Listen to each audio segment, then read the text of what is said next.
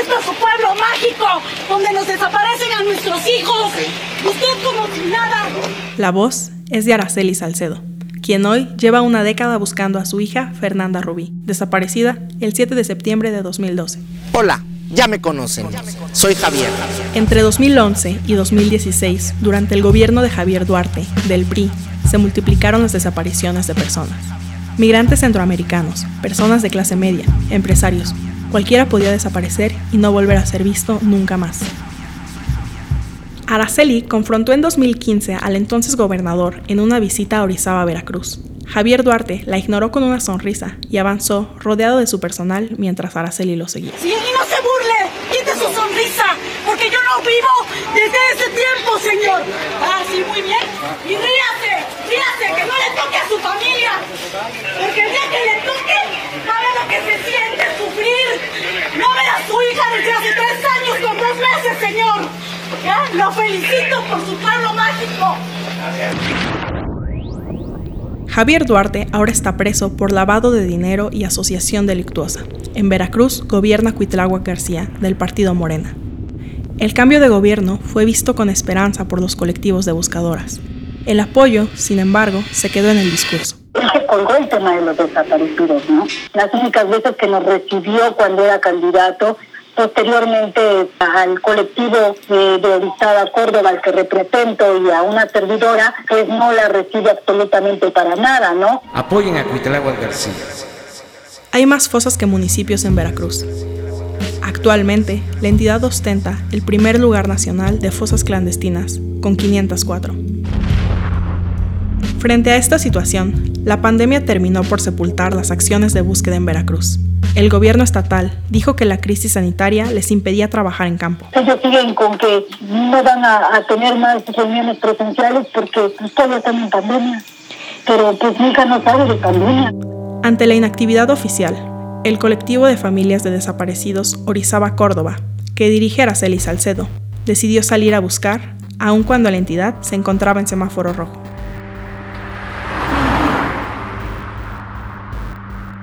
Campo Grande es un valle que yace entre dos cerros en el municipio de Ixtaxoquitlán, a media hora en auto de Orizaba.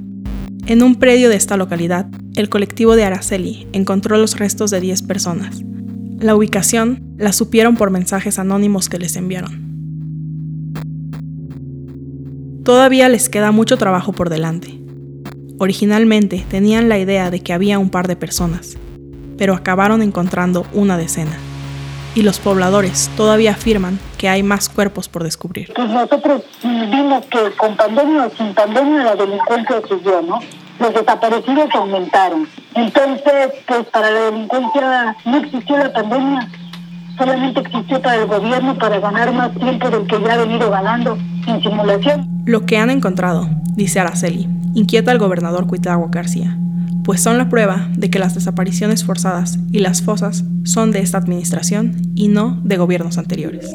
Esto sigue y sigue y sigue pasando. A esto, por eso ellos no quieren que sigamos nosotros este, buscando, encontrando, porque seguimos evidenciando que esto no ha parado. Corriente Alterna.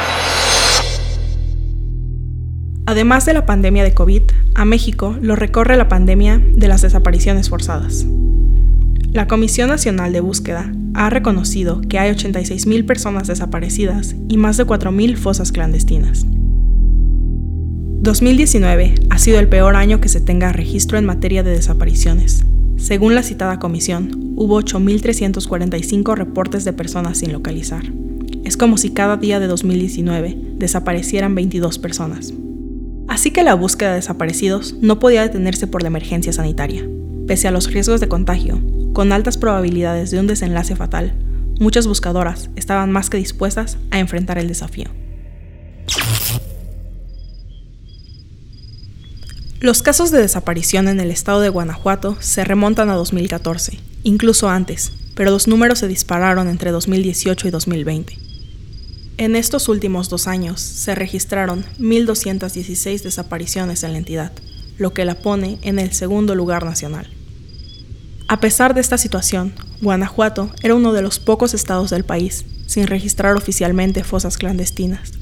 Eso cambió en 2020, cuando los colectivos encontraron un centenar de fosas y restos de más de 150 personas en los municipios de Irapuato, Silao, Cortázar, Salvatierra y Acámbaro. Aprendí a ver este mundo de manera diferente. Aprendí a, a que en vez de que me diera miedo una injusticia, me diera rabia y ganas de, de defender eh, pues a esa víctima. Quien habla es Yadira González Hernández. En 2006, a su hermano Juan se lo llevaron de su negocio de venta de autos en Querétaro, muy cerca de los límites con Guanajuato. Ella ha participado en búsquedas en todo el país. El por qué Guanajuato está en los ojos del mundo es porque las familias iniciaron las búsquedas y las familias dieron a conocer las, las fosas. A partir del hallazgo de fosas clandestinas en Silao e Irapuato, el gobernador panista, Diego Sinué Rodríguez, reconoció la existencia de estos entierros clandestinos y se dijo comprometido con las búsquedas.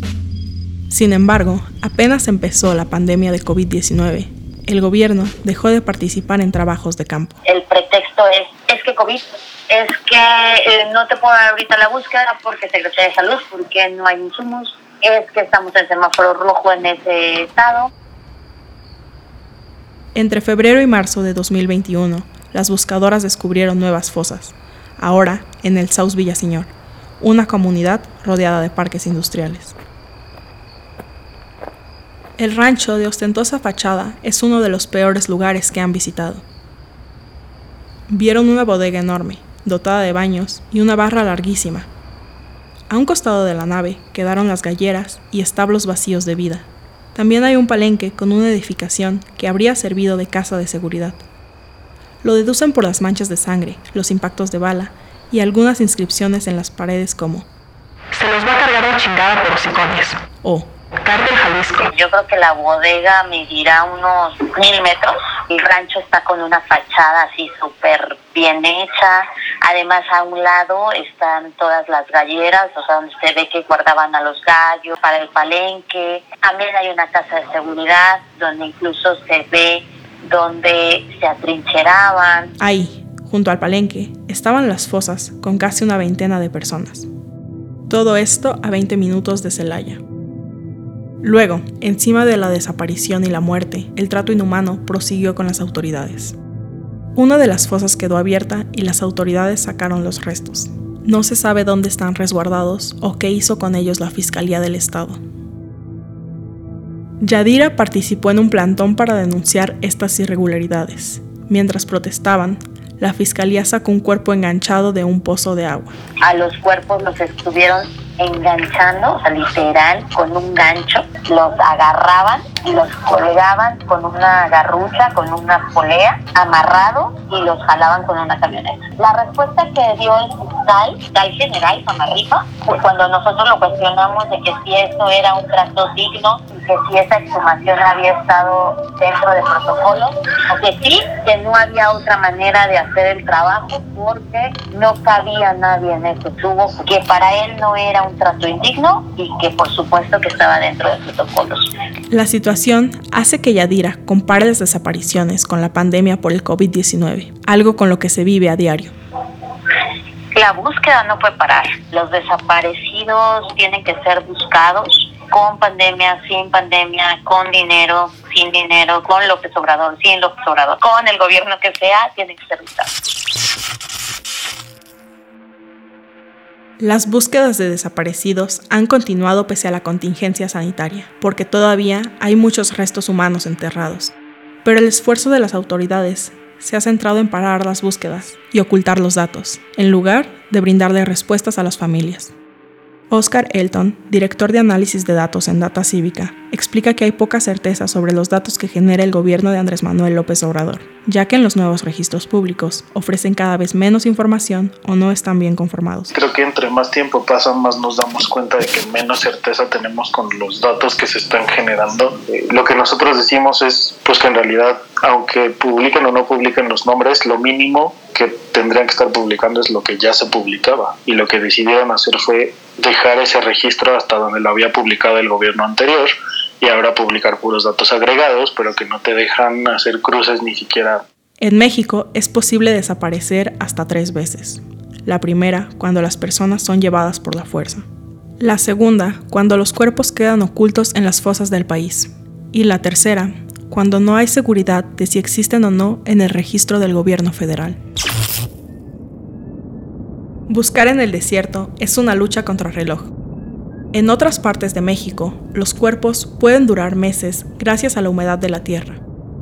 En zonas arenosas y rocosas, como en Sonora, el calor destruye el ADN de los huesos. Lo cansado no es lo de menos, pero el clima nos impide mucho, el calor nos impide mucho en buscar. La que habla es Cintia Maritza Gutiérrez Medina, líder del colectivo Guerreras Buscadoras de Sonora, fundado en 2018.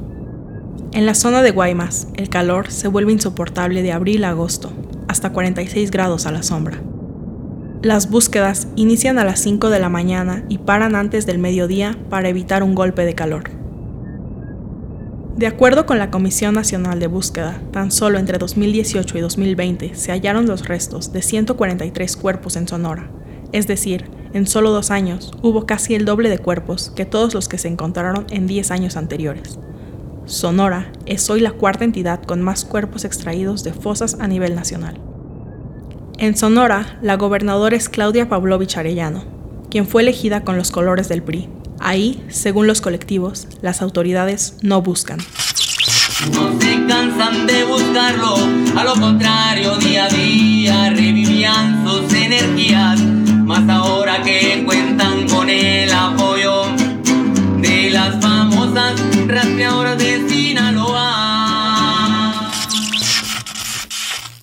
Patricia Flores Armenta busca dos hijos. Alejandro desapareció en 2015 en Los Mochis y Marco Antonio el 4 de mayo de 2019 en Bahía del Quino. Decidió salir a buscar a sus hijos y fundó el colectivo Madres Buscadoras de Sonora. Ellas son las que pagan todos los gastos de las búsquedas. La dirigente del colectivo habla de otra epidemia, la indiferencia de las autoridades. Ahorita no hemos tenido ningún apoyo por parte del presidente, ninguno. Todavía es hora que él no voltee a ver los ojos a la familia de desaparecidos. En febrero de 2021, Patricia encontró una osamenta incompleta, sin cráneo. Por el pantalón, por la billetera, por la dentadura, el tiempo que el cuerpo tenía ahí y el tamaño que tenía el cuerpo. Todo coincidía con mi hijo, pero pues desgraciadamente no es. A Patricia le dolió enterarse de que la prueba de ADN decía que no, no era su hijo Marco Antonio. Los restos eran del hijo de una de sus compañeras, una que la había acompañado el día del hallazgo. Ella nunca se imaginó que los huesos que ella estaba juntando entre ese monte eran de su hijo. A mí me dolió la noticia de que no era mi hijo, pero sí me reconforta el saber que ella y su hijo ya tienen paz.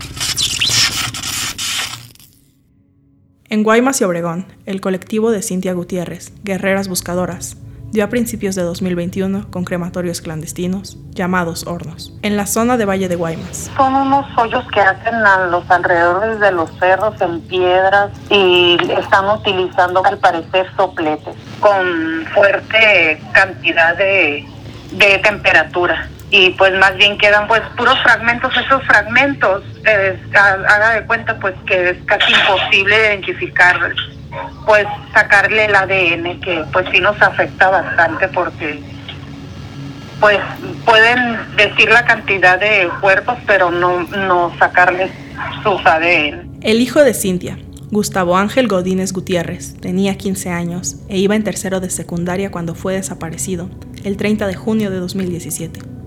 Lo último que ella supo fue que una patrulla de la policía municipal lo detuvo a él y a otro muchacho, este año su hijo cumpliría 19.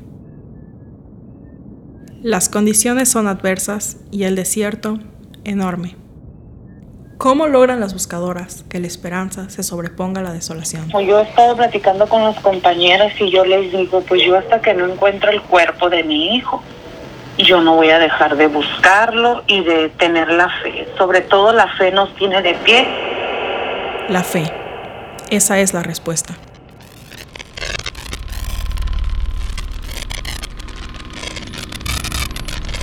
Corriente Alterna.